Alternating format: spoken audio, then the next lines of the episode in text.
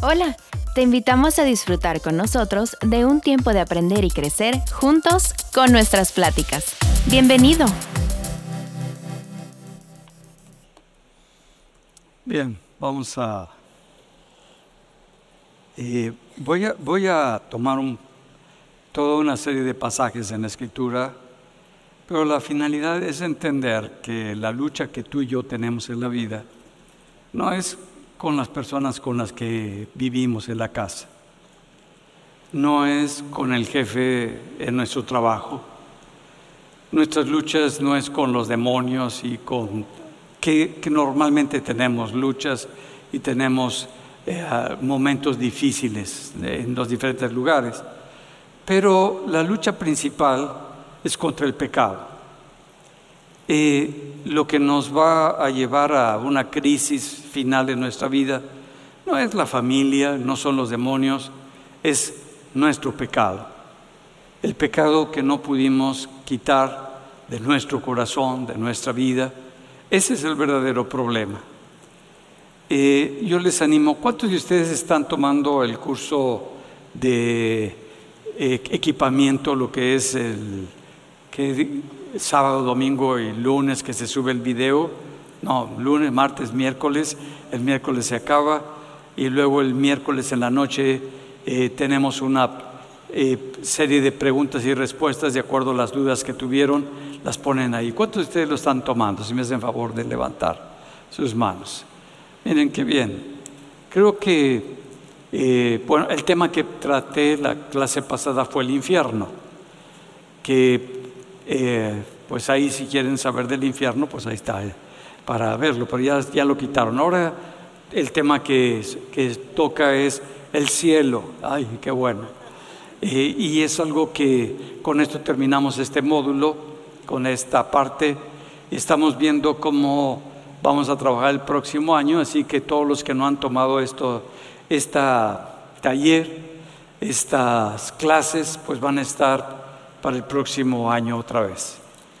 Eh, el tema de hoy es esa lucha, para que lo tengan en mente, una lucha conmigo, una lucha que tengo con, con mi yo, que no es el verdadero yo, sino es producto de lo que recibí del medio ambiente, de lo que recibí de mi, de mi familia, de mi entorno, de lo que me enseñaron que era maravilloso, que era muy bueno, que era muy valioso, se levantó y se formó un ego.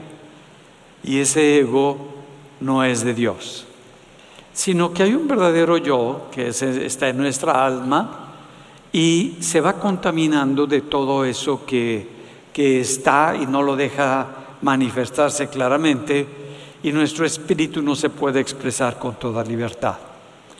Y muchas veces tenemos esa crisis de, de saber de si hay esa posibilidad de que tú y yo nos volvamos con Dios otra vez, o si no la hay.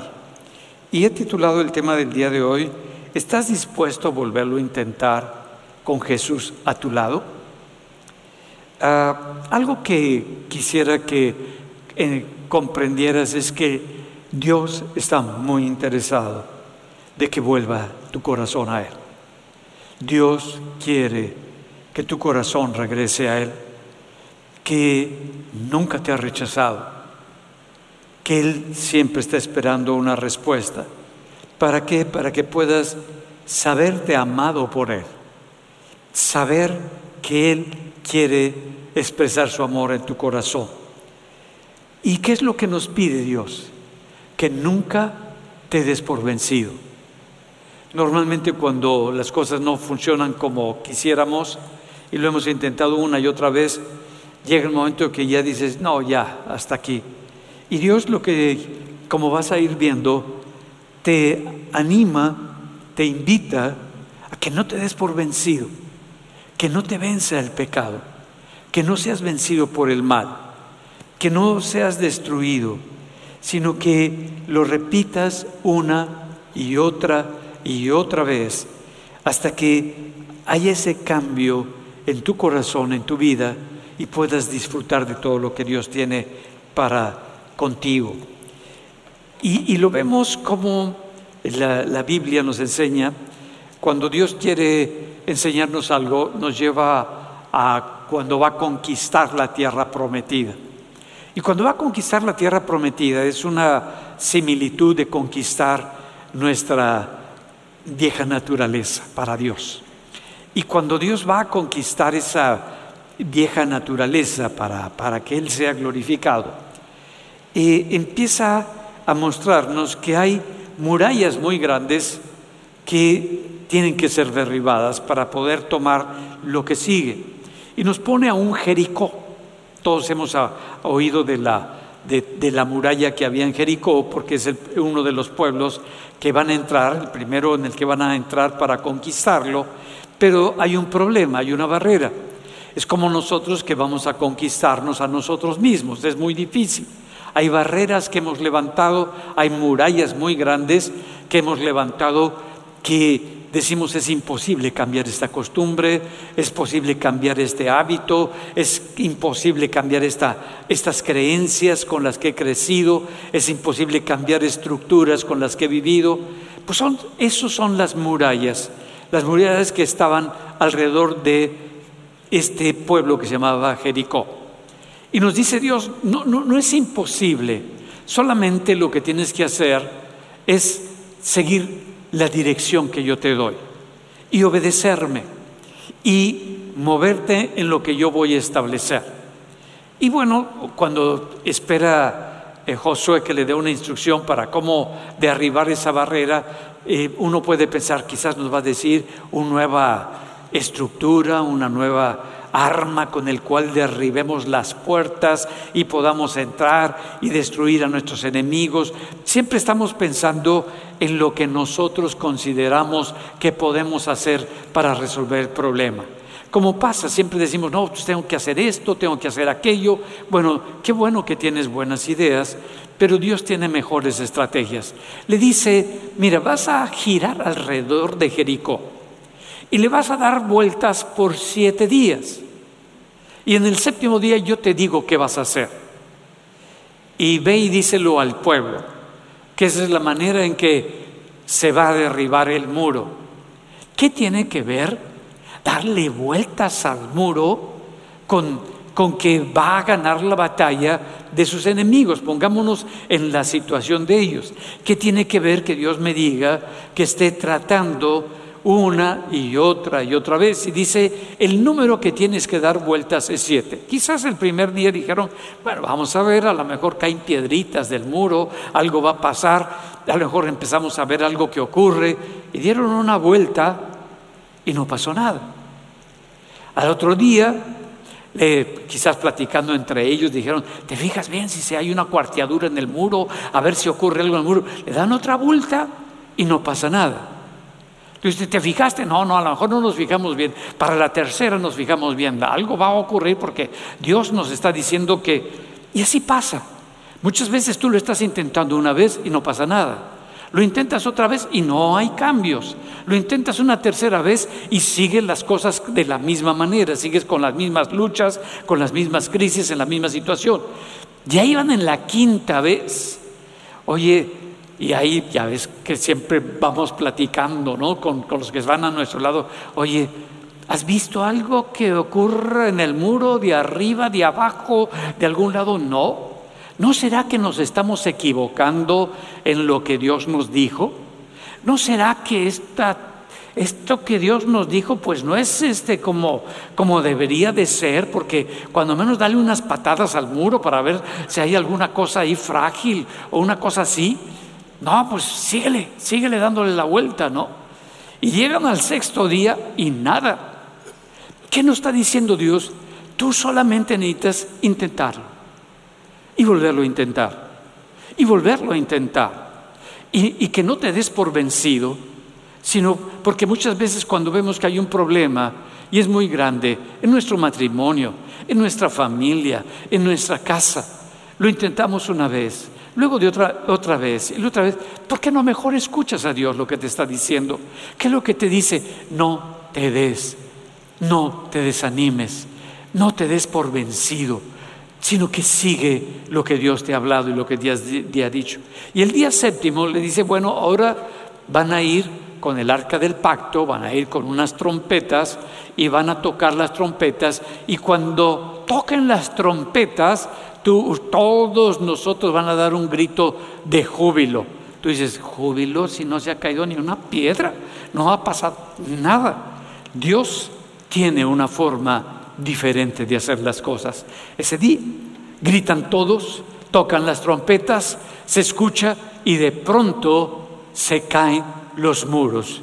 Dios derriba los muros. No era la gente, no eran los gritos de la gente, no era el sonido de la trompeta. Entendámoslo bien. Tú puedes tocar la trompeta las veces que quieras, pero si Dios no te dijo que va a pasar nada, pues nada más se te va a rebotar el sonido. Pero Dios estaba quebrando, no a ese muro, sino los muros que traemos dentro de nosotros. Mira, lo hace de otra manera, para que veas cómo Dios te está diciendo de alguna manera, no te des por vencido. Yo no sé en qué te has dado por vencido. Yo no sé qué ya dejaste de intentar, en qué área ya dejaste de luchar. Pero vemos cómo Dios va a hablar y mira, no es con un, uno del pueblo de Israel, sino va con un hombre que es un guerrero fuerte, un hombre de batalla, un hombre que, es, que había sido ese pueblo enemigo de Israel. Y entonces empieza a decirle, pues, que hay un hombre, un profeta, que le va a decir cómo resolver su problema con la, lepra. Y el hombre se llamaba Namán. Namán era un hombre vigoroso, estratega, sabía pelear, pero tenía un problema, lepra. ¿De qué te sirve tener toda la victoria? ¿De qué te sirve tener toda la, manera de conquistar, de guerrear, de que toda la gente, cuando tienes un problema que te está autodestruyendo? Cuando pierdes toda la sensibilidad para todas las cosas que están a tu alrededor y tu cuerpo se está destruyendo. Y va con el profeta y le dice, mira, para solucionar tu, tu problema, ni siquiera el profeta, sino que manda a su siervo. Y su siervo le dice a este gran hombre que esperaba que el profeta llegara y le dijera, oh, gran hombre de guerra, nada. Va el que le ayuda al, profeta y le dice, ya sabemos para qué vienes, eh, te tienes que sumergir siete veces en este río, el más cochino que hay del lugar el más lleno de lodo, el más feito, ahí te tienes que sumergir siete veces. Vean otra vez, siete, siete veces. ¿Qué es el número de perfección? ¿Qué me está diciendo? Nunca te des por vencido hasta que Dios haga la obra en tu vida, en tu corazón. Y pues Namán se siente ofendido y dice que no hay ríos mejores, que no hay ríos más cristalinos, que no, no es a tu manera. No es en lo que tú ves que está más bonito. No es como tú consideras que deben de hacerse las cosas. Es como Dios nos está diciendo a nuestro corazón el cómo debemos de hacer las cosas. Y van, van Amán, por fin, ya se iba a regresar y le dicen, mi Señor, si te lo está diciendo el profeta, ¿qué pierdes con meterte ahí ese río que tú lo ves todo cochino, todo feo? y obedezcas. Bueno, por fin decide meterse, se mete toda la piel, está el hombre nada más en su amarrete, ¿verdad? Ahí metido, se mete al río, sale una vez, se ve y no ha pasado nada. Se vuelve a meter, se vuelve a sumergir, saca hasta tierra de la boca y no sale nada de su piel. Y ya va en la sexta vez, dice, este, se están burlando de mí. Estos nada más están pensando, mil, mil cosas nos podemos imaginar. ¿Qué es lo que está pensando tu cabeza cuando lo has intentado una y te ha fallado? Otra y te ha fallado. Y ya, ya vas en la sexta y te ha fallado. Y ya dijo, bueno, pues ya estoy aquí, pues ya lo voy a hacer. Se mete la séptima vez y cuando sale toda su piel está limpia. No ha pasado nada. No hay nada de contaminación. El hombre se llena de alegría, le cambió todo, porque Dios hizo algo cuando menos lo esperaba, ni a la manera en cómo lo esperaba. ¿Te está pasando? ¿Estás, ¿Estás desanimado que lo has intentado de una, de otra, de otra? ¿Y por qué no mejor meterte con Dios para que te diga en sobre qué trabajar? Sobre qué área necesitas seguir intentándolo para que pueda haber esa transformación, porque el que hace el cambio no es en sí tu, buena voluntad o tus ganas, porque muchas veces no sigue esta estrategia y esto, no, es Dios. Es el Dios que nos da una palabra específica. Es Dios el que nos está diciendo cómo vamos a lograr las cosas. Y, y lo vemos, estaba pasando Israel, tenía ahora a un rey que era de lo más feito, se llamaba Acab, todos conocemos de la vida de Acab. Acab era un rey terrible, que en lugar de honrar a Dios, se casó con una mujer que tenía otros dioses y esta mujer era de armas tomar y quiso imponer, le quitó el liderazgo a Acab, oprimió a Acab, empezó a dirigir al pueblo, empezó a decir qué debería de hacer el pueblo, como decía, eh, cómo le debería de decir al pueblo, se llamaba Chabela. Bueno, no es cierto, eso es el mexicano, se llamaba Jezabel. Y Jezabel era terrible la, mujer y había apartado el corazón, pero Dios no va directo con Jezabel para hablarle a través del profeta, sino va con el rey que perdió ese liderazgo, que se lo entregó a esa mujer. Y la mujer no se da cuenta cuando está teniendo todo ese poder y todo ese liderazgo, ya algo empieza a ocurrir en el mundo espiritual. Y le dice Elías, mira, el problema es que tú has pecado contra Dios, metiendo otras figuras.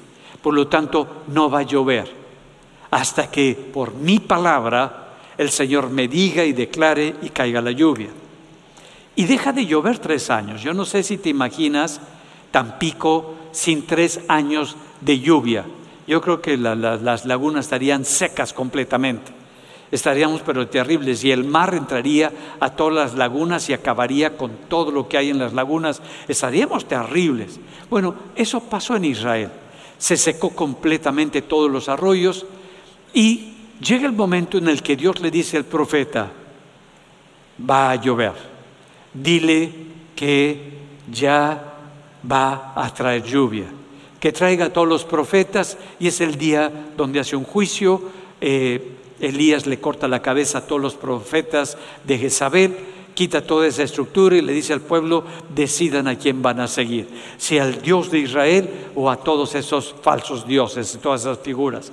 Dice, ahora ya vino el juicio, ya se estableció, ahora va a llover. Y entonces le dice a su siervo, súbete a la montaña y ve si ya viene la lluvia, si ves alguna nube se sube corriendo la montaña, lleva, se ve y dice, se baja, no hay lluvia, no hay nube. Ah, ok. Súbete otra vez. Ay, híjole, otra vez a la montaña. Súbete otra vez y ve a ver si hay si viene la nube. Y ahí se sube otra vez. Ya la quinta vez, yo creo que el, pobre cerro ya estaba, pero si fumigado.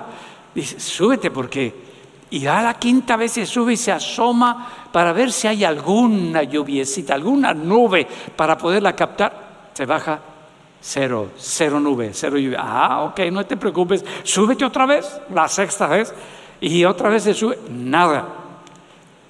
Y luego dicen, como que ya hubiera dicho, el 6 representa las fuerzas del hombre. Y la fuerza del hombre tiene un límite, pero Dios va más allá de las fuerzas del hombre. Por eso usa el 7. El 7 es el símbolo de Dios, de la perfección. Le dice, súbete otra vez, la séptima vez. Y dice, hoy veo una nube. Y tú te imaginas un nubezón del tamaño de la palma de una mano. Yo creo que ya estaba muy observador porque todas las veces que subió no vio nada y entonces ya vio a lo lejos una nubecita. ¿Sabes qué dice el profeta? Bájate y vámonos corriendo, porque viene una gran lluvia. Y dile a Cab que agarre su caballito y su dese y que le dé duro para que no se quede atorado en el camino, porque viene una gran lluvia. ¿Y qué pasó? Vino una gran lluvia. De esa nubecita, Dios empezó a hacer, a llenar los cielos de nubes y vino una gran lluvia y llenó todo Israel de agua. Dios de alguna manera nos está diciendo, de una forma, de otra forma, no te des por vencido, ve y mira las cosas una y otra vez, ve y sumérgete una y otra y otra vez, ve y checa las murallas porque se van a caer una y otra y otra vez. Dios es muy bueno con cada uno de nosotros. No nos dice de una manera, de otra manera, pero empieza a considerar que eso es lo mejor para nuestra vida. Y muchas veces no reconocemos todo lo que Dios está haciendo en nuestra vida diaria. ¿Cuántos de ustedes le dieron gracias a Dios porque salió el sol? No, pues ya estamos acostumbrados que debe de salir el sol, ¿no? ¿Cuántos le dieron gracias a Dios por el oxígeno que respira? Pues no, pues aquí en Tampico no está tan contaminado como los chilangos, perdón, como los de la Ciudad de México, que están pero sí bien contaminados, porque ahora con la temperatura que ha bajado, pues están que no pueden ya moverse y ya no pueden salir a caminar porque está la contaminación elevadísima. Y nosotros acá, ay, respiramos que te viene el oxígeno sin tantas partículas en el aire, pues como que así debería de ser. Y no es así. Darle gracias a Dios por la obra que hizo por nosotros en la cruz, en el cual han sido perdonados mis pecados y que yo le pueda decir gracias Señor, gracias por ese regalo tan grande donde yo no hice nada para que tú me amaras tanto. Y es el Señor el que está haciendo. Y le damos gracias.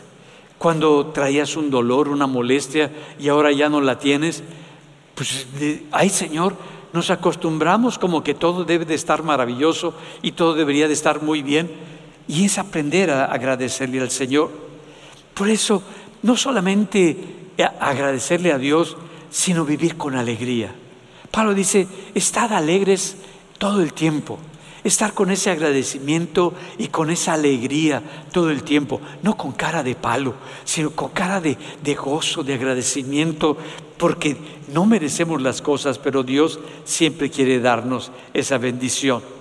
Él te bendice de muchas maneras.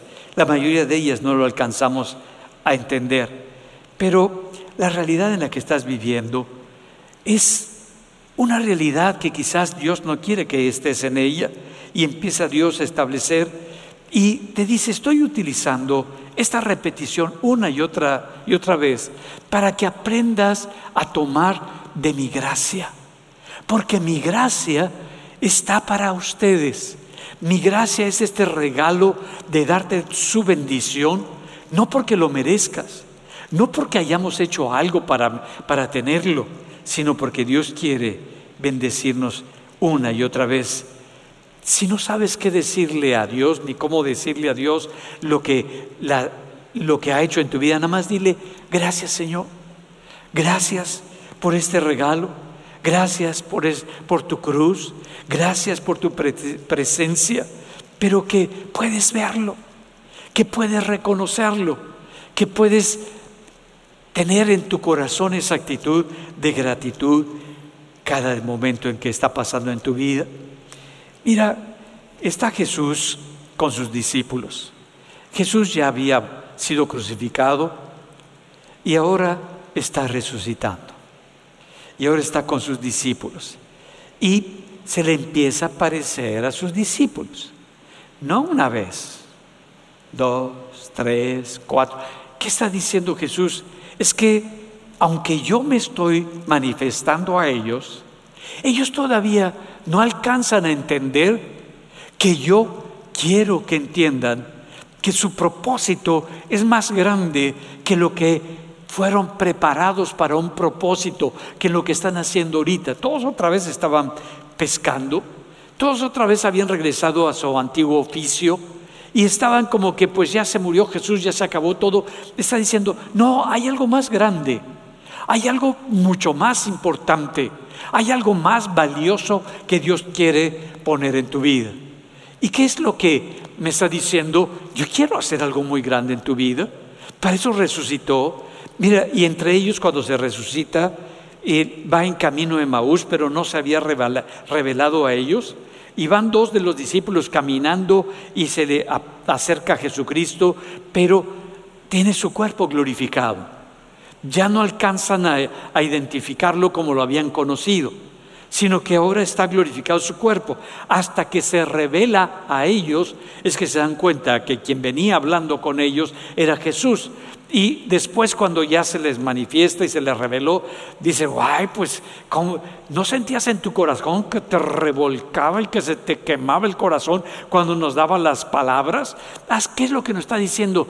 Jesús se va a manifestar en tu vida de una o de otra manera y muchas veces en tu corazón va a arder tu corazón va a saber que es el Señor el que te está hablando, que no es en sí ese versículo, que no es esa situación, que no es esa condición, que Dios utiliza hasta las piedras, que sea películas, canciones, lo que sea, para decirte, yo estoy contigo, yo estoy a tu lado, yo quiero hacer algo grande en tu corazón. Y no estaba ahí entre ellos el hombre que dudaba, Tomás. Siempre hay un Tomás, siempre hay una circunstancia, siempre hay una situación en la cual decimos, no, pues yo no lo vi. Es que se apareció el Señor, pues yo no lo vi. Ya había visto cómo había resucitado a Lázaro, ya había visto cómo había resucitado al hijo de esta mujer viuda, ya había visto muchos milagros, porque no están escritos todos en la Biblia. Pero ahora que le dicen, resucitó el Maestro, resucitó el Señor, no, no, no, no, eso de que me dicen, ese es cuento de ustedes, hasta que yo no lo vea, hasta que no meta mi mano, mis dedos en, en sus heridas, entonces, miran, qué hombre de fe. Qué hombre tremendo. Y a veces así somos nosotros. Señor, el cambio hasta que no lo palpe, el cambio hasta que no lo sienta, el cambio no tiene que ver con lo que sientas y lo palpe, todo eso es algo que Dios va a hacer en tu vida. Es algo que el Señor quiere hacer en tu corazón, que estés entendiendo que la lucha es algo que traemos nosotros. La lucha no es contra tu esposa, contra tu esposo, contra tus vecinos, contra es en nosotros. Nuestra gran crisis es con nosotros. Y se aparece Jesús y, y Tomás dice, órale, si es el Señor. Le dice, ven Tomás, acércate Tommy, ven. Mete tu mano acá donde decías que querías meter. No, Señor, mete tu mano, Tommy. Tú dijiste. Ah, queremos como que palpar. Queremos como que no es necesario.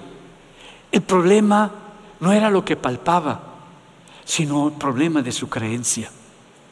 Lo que lo estaba bloqueando para creer lo que estaban viviendo. Y se aparece una y otra vez. ¿Cuántas veces tiene que hacer eso Jesús contigo? Mira, muchas veces lo hace porque la manera en cómo caíste, la manera en cómo lo negaste, la manera en cómo lo rechazaste, no es que sea fuerte. Jesús no tiene problemas de identidad. Él no, no, no dice, ah, ya me rechazó ese, ya no lo volteó a ver. Ahora sí, ya no existe. No, no tiene Jesús ese problema. Jesús quiere que tú resuelvas ese problema. Pedro, a mí me encanta Pedro porque muchas veces en mi vida he sido tan Pedro. Y, cuando veo a Pedro, pues me veo a mí. Y está Pedro que le dijo, Señor, yo jamás te negaré. Si es posible que me, que me crucifiquen igual que a ti, aquí estoy, Señor.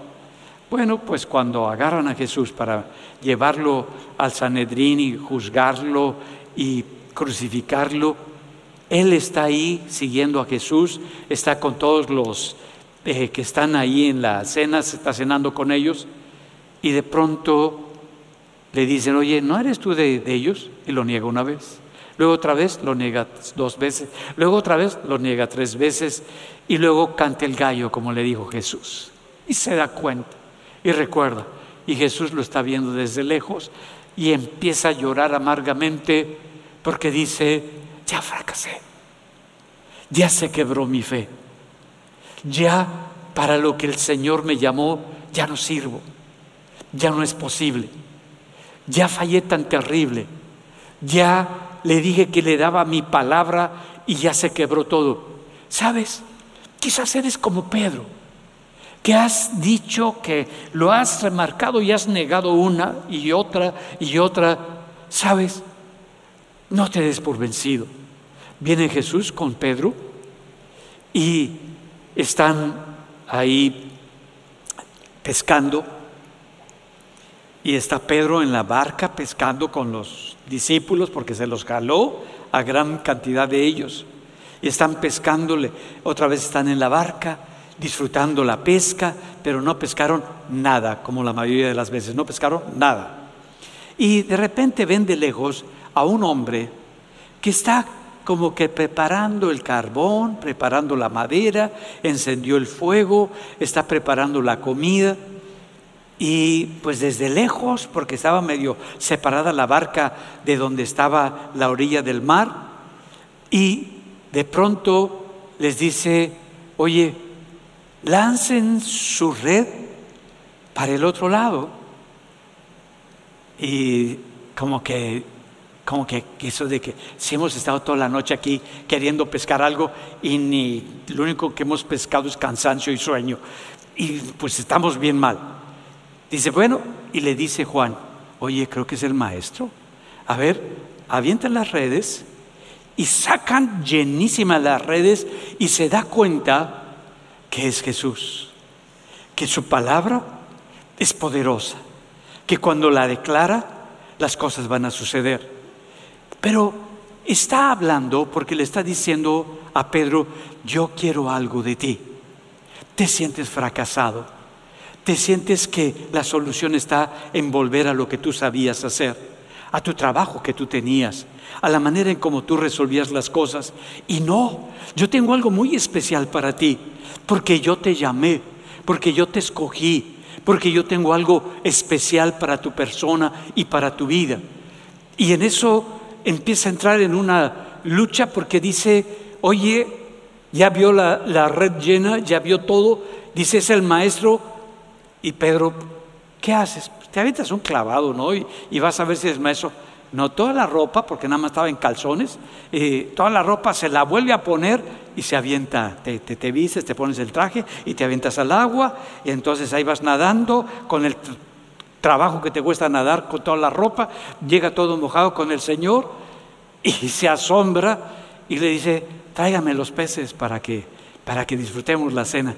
Jesús no va directo con el problema. El otro sentía terrible, como muchas veces nos sentimos nosotros. Ya me va a regañar, ya me va a decir algo terrible. Dios no quiere humillarte. Dios no quiere señalarte, Dios no quiere aplastarte, entendamos cómo es el corazón de nuestro Dios. Dios quiere levantarte y, que veas que Él está interesado en tu vida, que te dio un propósito, que le dio significado a tu vida. No naciste nada más por nacer, sino que hay algo muy grande para tu vida. Y cuando están, dice, pásame, pásame por favor las tostadas, los fritos, ya no comemos azúcar, ¿verdad? Entonces, pásame pásame el pescado, por favor, y vamos a comer pescado. Ya están comiendo todo eso bien sabroso y después de comer, agarra a Pedro, se lo lleva aparte y le dice, no le dice, oye Pedro, te, descompusiste, ¿Qué, ¿qué pasó con tu fe? Le hace una pregunta, que es la misma pregunta que te hace a ti. ¿Me amas? ¿Me amas más que a todos los que están a tu alrededor? ¿Tu amor para conmigo es más grande? Y Pedro le dice, sí Señor, te amo. Y se lo vuelve a repetir otra vez. Pedro, ¿me amas? Más que a estas circunstancias y todo esto. Sí, Señor. ¿Por qué se lo repite? Porque muchas veces ya no lo sabemos nosotros mismos. Porque muchas veces nos hemos olvidado de saber lo que realmente tiene valor en la vida, de lo que realmente es significante en la vida, de lo que realmente vale en la vida, y es el amor a nuestro Dios. Y le, vuelve a decir por tercera vez, oye, Pedro, ¿me amas? Pedro ya se siente descontrolado. ¿Qué está haciendo Jesús? Restaurando su corazón. Tres veces lo negó, tres veces le vuelve a reafirmar que lo más importante es el amor de Dios en él.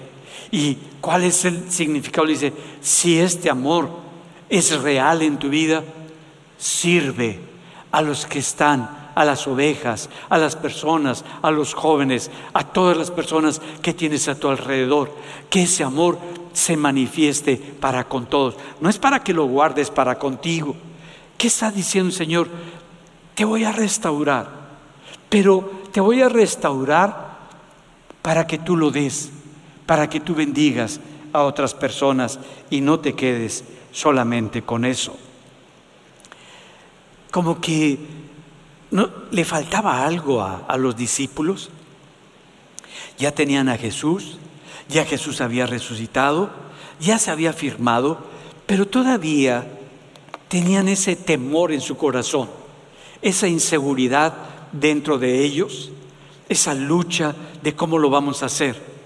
Necesitaban el Pentecostés, necesitaban que viniera el Espíritu Santo y que, lo, que los llenara, que viniera el que ahora iba a estar con ellos en este cuerpo y que fueran cambiados. Y llega el día de Pentecostés, son llenos del Espíritu Santo y el Espíritu Santo empieza a restaurar, les empieza a dar una fe que opera en ese momento, una enfrentar todas las circunstancias con esa seguridad de que Dios está con ellos, una firmeza en lo que Dios tiene para su vida y para su corazón. Hay un cambio completamente. Ahora, pues Pedro sabía desde antes que Jesús era el Hijo de Dios, el Cristo. Se lo había revelado el Padre a él, pero ahora necesitaba verlo en su vida, verlo en, las situaciones diferentes, en las circunstancias donde Pedro no tiene la capacidad, tiene las ganas, tiene la fe, pero llegan momentos en nuestra vida que nos derrumbamos. Cuando está en la barca con, con Jesús y de repente la barca eh, ven que algo se acerca y siempre pensamos en lo mejor, ¿no es cierto? Dijeron, ay, un demonio, un fantasma, algo terrible. Y es Jesús el que viene. venía caminando y dice, no, no se asusten, soy yo. Y Pedro siempre, ay, me, me cae tan bien, es el primero que habla, el primero que mete la pata, el primero que hace todas las cosas. Le dice, si eres tú, Señor, que yo vaya a ti para que meta la pata ahí. Y ahí va, ahí va Pedro empieza a caminar sobre las aguas y dice, órale, esto está re suave, pero empieza a voltear a las circunstancias de todo eso y se hunde. Pues es Pedro, eres tú, soy yo. Estamos tomando las cosas sobrenaturales y nos hundimos en lo sobrenatural. Nos hundimos en lo que Dios nos dijo, nos hundimos en lo que ha sido muy valioso para nosotros. Y hay hundidos volvemos a clamar, Señor, sabía nadar, era pescador, sabía cómo en las pero era tanto el miedo que es lo que nos ahoga. Señor, ayúdame porque perezco. Y Jesús dijo, ay Pedro, tan padre, vente. No le dijo, Pedro, ahógate, a ver si así, a ver si así aprendes, ya tragaste agua. No, le dio la mano, no le dijo nada lo agarró del cabuz y lo metió otra vez a la barca y Pedro otra vez volvió a respirar, lo sacó y dijo, bueno, pero caminé. ah, bueno, qué bueno. ¿Qué es lo que Dios nos está diciendo? Quizás lo intentes creyéndole al Señor. Quizás des pasos de fe, pero a la mitad del camino te hundas. No te preocupes. Siempre va a estar contigo Jesús porque ve que te estás moviendo creyendo en Él. Jesús lo hace una y otra y otra vez, porque Él quiere bendecirte, Él quiere mostrarte que Él quiere trabajar con tu corazón y que hay cosas que son difíciles para tu vida, pero que Dios quiere hacerlo una y otra vez para que pueda cambiar por completo todo lo que Dios quiere quitar de tu vida. Por eso Jesús le, hizo la pregunta tres veces a, Pedro porque tres veces había fallado. ¿Cuántas veces te tiene que hacer la pregunta Jesús a ti? de si realmente lo amas, de si realmente es el amor de tu vida. Una vez, dos veces, tres veces. Yo no sé en cuántas áreas has sido tan lastimado y tan destruido, pero el Señor te lo va a preguntar. Va a venir y te va a pedir que en lugar de estar viendo el problema, en lugar de estar viendo el fracaso, que voltees tus ojos hacia Él, que veas hacia Él, porque Él tiene algo muy grande para tu vida. Mira, Él cambia la, vida de uno, Él nos transforma, Él quita sobre todo el pecado. Él ha quitado todos mis pecados que eran terribles que eran horribles, Él los quitó, así como ha quitado tus pecados de tu corazón, cuando nos estamos dispuestos a entregárselo. Y muchas veces decimos, es que Señor, necesito de tu gracia. Y el Señor te dice, mm, yo soy muy bueno para la gracia. Yo te voy a dar de mi gracia. Tú quieres tener un cambio en tu vida, yo tengo gracia para contigo. Tú quieres esa transformación en tu corazón, yo tengo gracia para contigo. ¿Qué me te está diciendo? Yo tengo lo que tú necesitas para que tengas ese cambio radical en tu corazón y puedas tener ese cambio. Dios está viendo que has fracasado, que has fallado, pero que Él puede ayudarte, que no te pongas en tu corazón y te limites a lo que tú pudiste hacer, que tienes un Salvador, que tienes uno que es Señor sobre todas las cosas. Y Dios te está diciendo, vuélvelo a intentar, vuelve a acercarte a mí. Quizás en tu mente digas, híjole, es que ha sido tan difícil, es que lo he intentado tantas veces ya. Y Jesús te dice, yo también lo he intentado contigo y no me he cansado. Yo quiero que lo vuelvas a intentar. Mira, ¿cuántos ya se dieron cuenta? Yo, eh, ahora que he estado estudiando otra vez, yo pensé que ya había perdido mucho de mi capacidad para almacenar la información, tener una buena memoria. Y sí, he perdido, pues ya por mi edad, apenas voy a cumplir 72 y por mi edad, porque ya dijeron que me faltan otros 25 o 30, ya le agregué yo 5. Pues digo, bueno, está bien, Señor. Está bien los que tú quieras, pero con buena memoria, con buena habilidad, con buenas capacidades, con salud en mí. Y pues llevando los cursos, lo primero que hacer es orar, Señor, pégame donde quieras, Señor, pero que se me pegue esto. Y Señor, y lo, lo veía, lo analizaba, lo escribía. Y después, ¿qué fue? ¿Qué fue? Híjole, otra vez lo veía, lo analizaba. Y lo vi las veces que fueron necesarios, porque la repetición es el papá, la mamá, como quieras llamarle, del aprendizaje. Aprendemos por lo que repetimos y repetimos y repetimos. No porque dices, voy a tocar aquí estas teclas la primera vez, Ricky, triqui, roco, roco. No, pues es triqui, triqui. Entonces, pues le das y le das y le das hasta que ya pasa a ser parte de ti y ya después ya, mm, hasta sin ver le das porque ya está en ti. ¿Qué es lo que quiere hacer el Señor contigo? ¿Por qué te está diciendo inténtalo, inténtalo, inténtalo? Porque así es como se hace parte de nosotros la verdad de Dios, la palabra de Dios, lo que Dios quiere hacer en tu vida.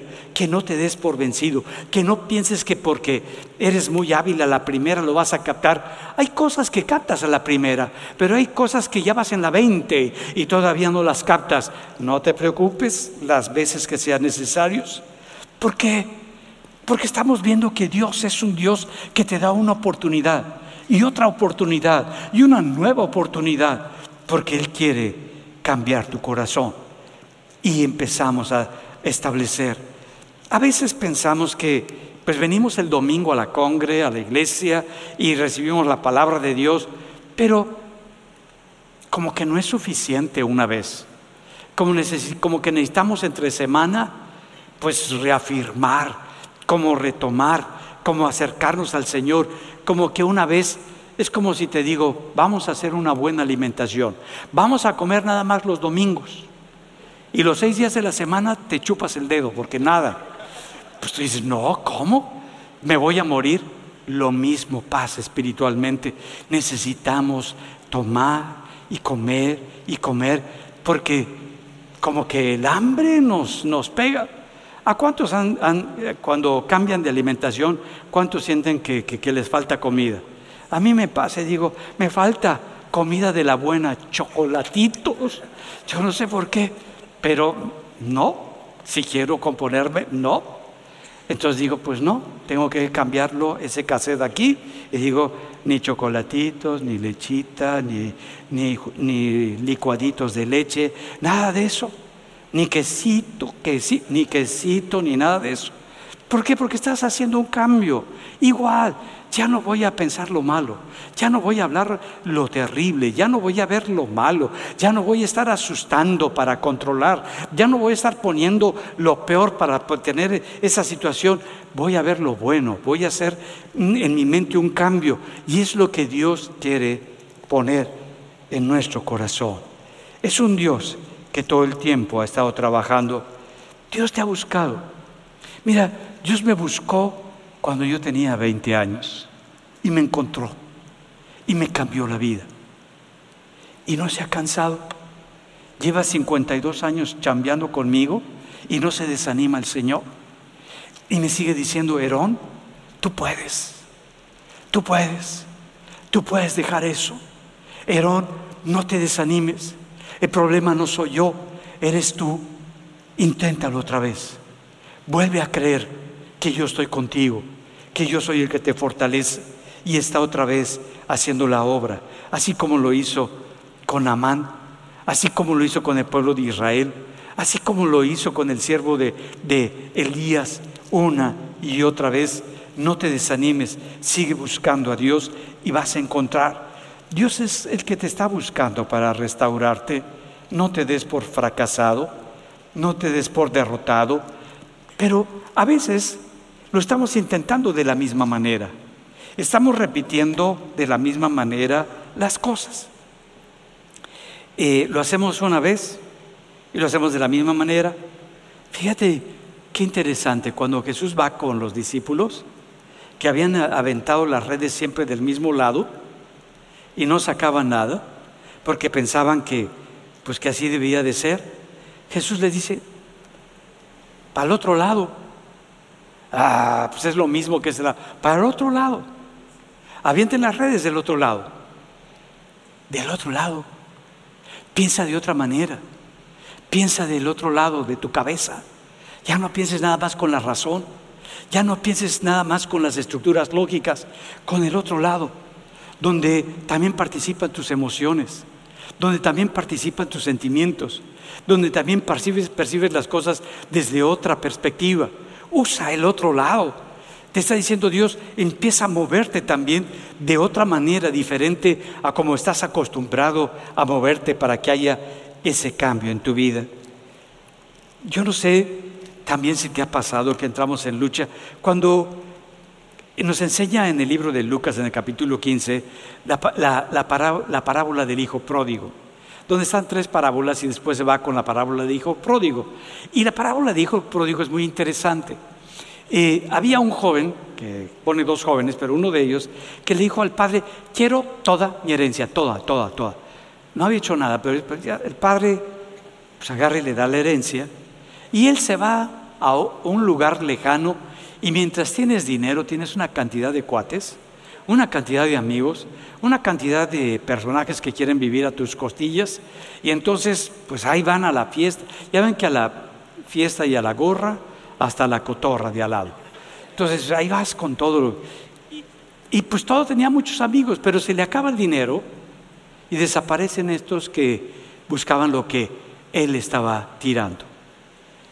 Y está viviendo unas condiciones deplorables y dicen, es que yo no estoy acostumbrado a vivir así. Tú no estás acostumbrado a vivir en el pecado.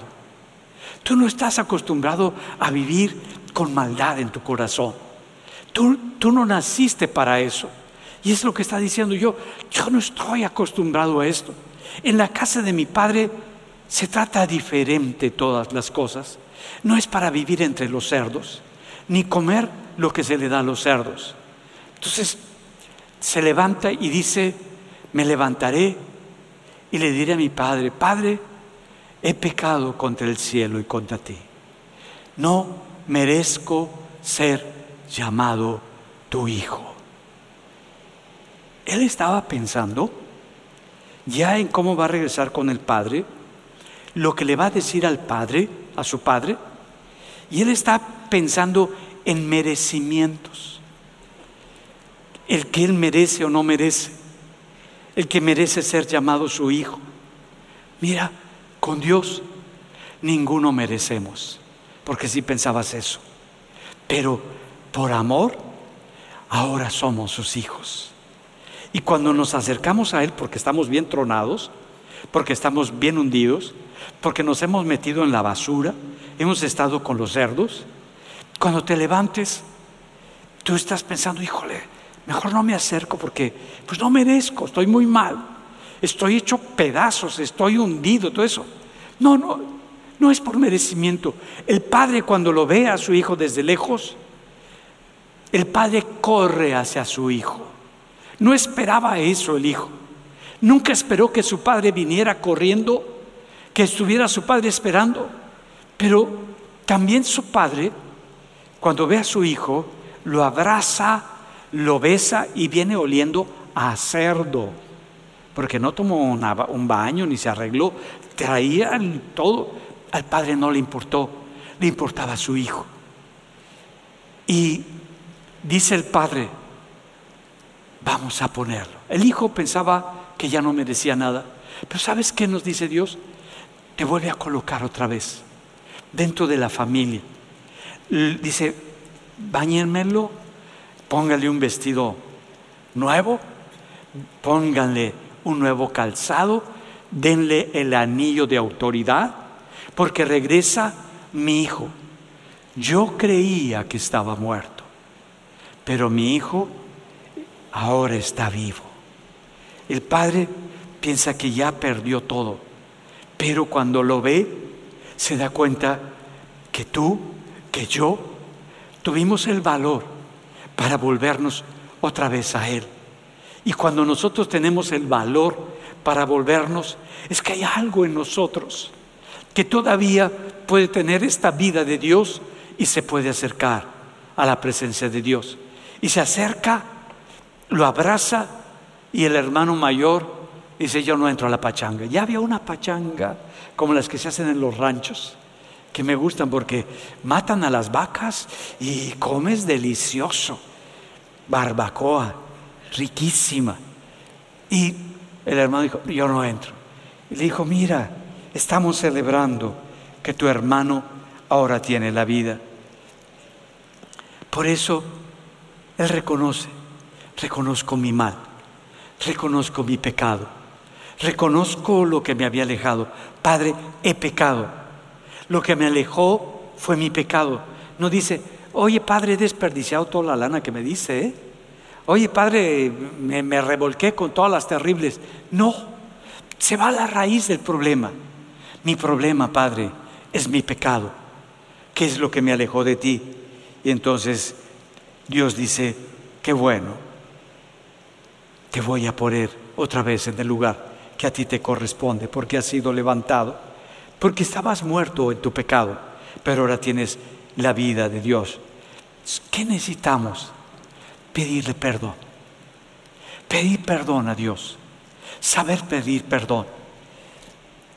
Como que muchas veces no entendemos esto de la importancia del perdón. Cuando tú pides perdón, no es porque, ay, ¿qué importa, eh? La regué. No, es porque estás reconociendo que hiciste mal. Porque estás aceptando que actuaste de una manera equivocada. Porque te puedes ver en ese espejo y dices, no estoy bien, no tengo disculpas, no tengo alternativas. No, mira, yo hice esto, pero por lo que lo hice fue por... E-". No, no, no. Si no, no estás pidiendo perdón estás justificando tu pecado. Pedir perdón es cuando puedes ver lo que hiciste mal. Y que puedes ver lo que hiciste mal con Dios, lo que te ha desviado de la palabra de Dios, lo que te ha separado de la verdad de Dios, de lo que te ha quitado la justicia de Dios. Y que tú lo puedes ver. Y le dices, Señor, perdóname porque no hice lo correcto. Y ahora que me puedo ver, Señor, límpiame, sácame de esta inmundicia. Y ahora empiezas a tener esa vida de Dios una vez más en tu corazón. Que se quite ese espíritu quejumbroso, ese espíritu de victimitis, ese espíritu que siempre tiene un justificante. No, pues es que eh, yo lo quise, pero no se pudo.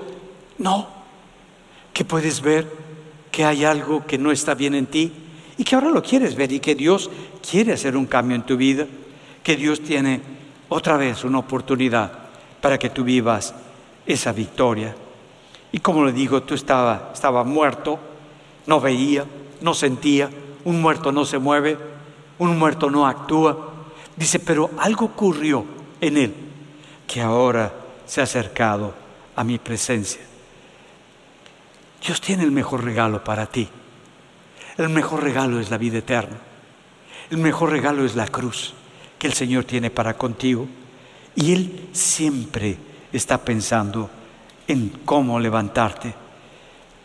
Ahora vemos cómo Dios tiene algo para ti como persona. ¿Qué es lo que te ha detenido? ¿Qué darías si lo has perdido lo más valioso que tienes en tu vida? ¿Qué darías por eso? ¿Qué harías si lo quieres recuperar? ¿Qué darías si perdiste lo que para ti es lo más valioso? Ahora, si perdiste la vida de Dios, para mí es lo más valioso. Si perdí la vida de Dios, ¿qué daría? Yo creo que daría todo. Daría todo. Yo no sé qué estás dispuesto tú a dar, pero yo sí daría todo. ¿Y qué es lo que te pide Dios? Hijo mío, dame tu corazón. No te pide otra cosa. No dice, hijo mío, dame tu cerebro.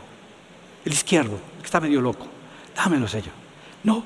Te dice, hijo mío, dame tu corazón. Donde guardamos las cosas más valiosas. Donde guardamos todo lo que para nosotros es lo más importante. Te dice, hijo mío, dame tu corazón. ¿Estás dispuesto a entregarle tu corazón a Dios? ¿O crees que mereces todas las cosas que Dios tiene para contigo? Y es tan importante que podamos nosotros volvernos a Dios. Es el Dios que te da una oportunidad, otra oportunidad, N oportunidades. A mí, en estos 52 años que lo he conocido, han sido miles de oportunidades que me ha dado. A ti, yo no sé, ¿cuántos les ha dado? No cientos, miles de oportunidades. ¿Cuántos están igual que yo? Una y otra vez, una y otra vez. Y le decimos, Señor, no te canses. Y el Señor te dice, yo tengo mucha gracia que darte. Ahora es mi gracia la que está operando para levantarte para transformarte. No he venido para juzgarte. No he venido para condenarte. He venido para levantarte, transformarte y cambiarte. ¿Estás dispuesto? Vamos a ponernos de pie y vamos a decírselo. Dios no ha cambiado. Dios que estuvo en la cruz, que es Jesús, que es Dios, no ha cambiado. Jesucristo sigue siendo el mismo ayer, hoy y seguirá por todos los siglos. Y Él dice, yo morí una vez por ti y para siempre. Escoge, te doy mi vida, escoge mi vida. No escojas el mundo y el sistema y la muerte, escoge mi vida. Yo te doy mi vida para que vivas, para que disfrutes, para que seas una persona completa. La salvación no solamente consiste en que vengamos a la congregación, que estemos ahí haciendo las cosas. No, que disfrutes, que seas una persona alegre, una persona que disfruta, una persona que goza todo lo que Dios está queriendo hacer en nosotros. Padre, gracias. Gracias por venir a mi corazón el día de hoy y decirme que no te has cansado, que eres un Dios de una y otra y otra hasta que se perfeccione ese cambio en mí, que tú no te vas a desanimar, que tú no te vas a decepcionar, que mientras yo esté luchando y que pueda tener ese poder verme y arrepentirme, reconocer en lo que yo estoy mal, pedirte perdón y volver con todo mi corazón a ti, Señor, la gracia está para conmigo, Padre. Y te doy gracias, Señor, porque hoy es un día para que yo siga luchando una y otra y otra, las veces que sea necesario, hasta que sea parte mía esta verdad tuya, esta transformación tuya, este cambio que viene del cielo para conmigo y pueda vivir conforme a tu voluntad. Te doy gracias, Padre, y te bendigo, Señor, porque tu misericordia es para siempre.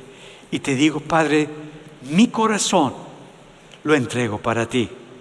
Hoy te entrego lo más valioso y sí estoy dispuesto a darte mi corazón, porque tú eres lo más valioso que tiene mi ser. Te bendigo, Padre, porque no te has desesperado, no te has desanimado, no te has separado, sino que he sido yo y vuelvo una vez más a ti para arreglar mi corazón y mi vida en el nombre de Jesús. Amén y amén. Vive, vive, practícalo una y otra y otra vez. No te des por vencido, porque Dios tiene lo mejor para tu vida y lo vas a ver. Si necesitas que alguien ore por ti, está el Ministerio del Abrazo del Padre y todos los que están conectados en Internet, que el Señor siga bendiciendo. Sigan con el Señor a un lado, intentándolo una y otra vez. Nos vemos en la próxima reunión.